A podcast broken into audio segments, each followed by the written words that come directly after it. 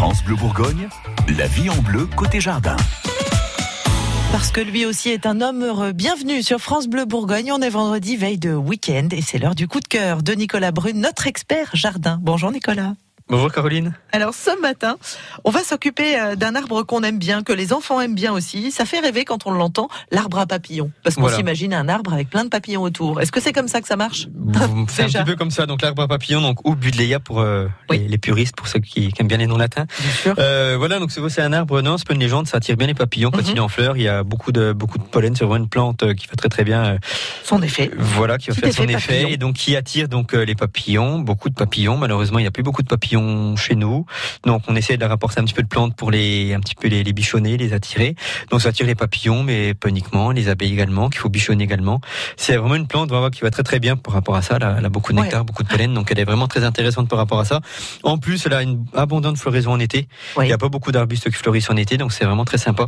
Il y a différentes couleurs, blanc, bleu, euh, rose foncé, rose pâle, même des jaunes qui sont un petit peu moins connus. Mais voilà, il y a vraiment tout un caméo de, de couleurs. euh, il y en a même des, des bleus très très foncés qui s'appellent Black Knight, qui ont une petite odeur euh, Ah, le soir quand il fait bien chaud. Il y a une petite odeur après qui arrive, qui, ont- qui est vraiment très très sympathique. Sympa. Et puis c'est assez euh, résistant, non, comme plante? C'est très très costaud. euh, en fait, ce qu'il faut faire, c'est la une fois qu'elle est plantée, tous les ans, on la recoupe très court. Donc, Mhm. on- quand je dis très court, à 40-50 cm du sol. Euh, Il faut vraiment bien la rabattre parce que c'est une plante qui fleurit en été. Toutes les plantes qui fleurissent en été vont fleurir sur le bois de l'année. Donc on supprime tout le bois de l'année précédente, on coupe un maximum pour qu'il refasse un maximum de bois la- pour bien. avoir un maximum de floraison. Donc ça c'est vraiment très important. C'est pas exigeant du tout. Ça, bon, un petit peu d'engrais, on taille très court, ça ça suffit. Euh, et l'avantage également c'est qu'on peut la, la multiplier très facilement. Ah oui. Ça se bouture très très facilement. Et il y en a même des fois quand on les laisse un petit peu monter à graines, on les coupe très court au printemps, donc il y a des graines qui, qui tombent à droite à gauche, donc qui se ressèment. Donc on arrive à Ça multiplier soit par direct. semi non naturel comme ça, soit directement. euh, donc on peut les, les bouturer euh, très facilement.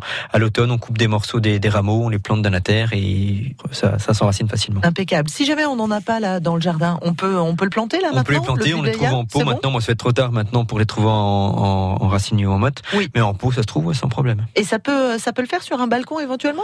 Il faudra quand même un gros pot. Ils seront hein. jamais aussi beaux Ouais. qu'en pleine terre, comme toutes les plantes en, Bah sur oui. balcon, bien sûr.